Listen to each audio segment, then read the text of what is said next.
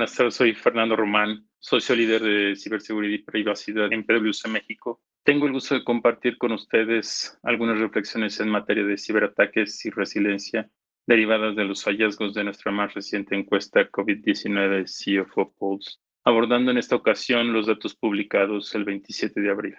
A pesar de que más de la mitad de los líderes de finanzas se da cuenta de la necesidad de acelerar su digitalización, debido tal vez a los numerosos desafíos tecnológicos que han enfrentado para implementar el home office, el 38% de los encuestados aún está considerando retrasar o cancelar sus inversiones en tecnología de la información. Esto sin duda es entendible a la luz de la urgencia para implementar medidas de contención de costos y buscar mecanismos para proteger la liquidez. Sin embargo, aún en estos momentos es posible encontrar un modelo que ayude a optimizar los recursos tecnológicos sin afectar estas medidas de continuidad del negocio. Entre otros, es muy importante que las empresas mantengan con los colaboradores un canal de comunicación abierto para emitir recomendaciones que disminuyan la probabilidad de ser objeto de los ciberdelitos. Los cibercriminales están explotando las debilidades y el estrés de las personas en esta crisis, ya que saben que pueden estar distraídas y cometer errores al navegar en Internet.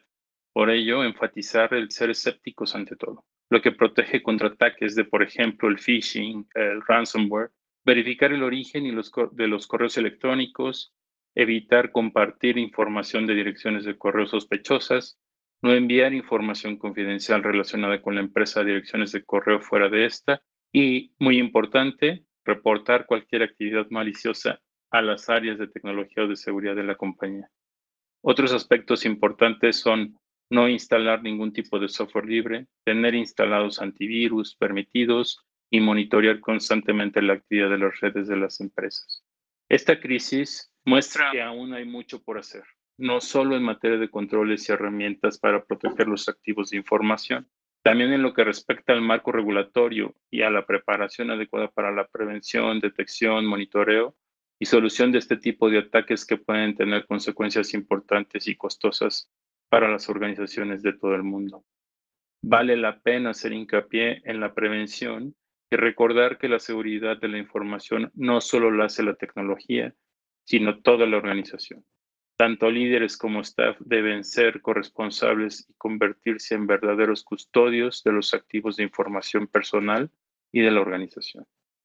Agradezco su atención y los invito a explorar los reportes y herramientas en nuestro micrositio PwC COVID-19, así como continuar atentos a las actualizaciones de nuestra CFO Pulse en las próximas semanas. Hasta luego. Este podcast es traído a usted por PwC México, todos los derechos reservados. PwC se refiere a la red y o una o más firmas miembros de PwC, cada una de las cuales constituye una entidad legal independiente. Por favor ingrese a www.pwc.com diagonal structure para más detalles. El objetivo de este podcast es únicamente para difusión de información general y no debe usarse como sustituto de los servicios de consultoría de nuestros expertos.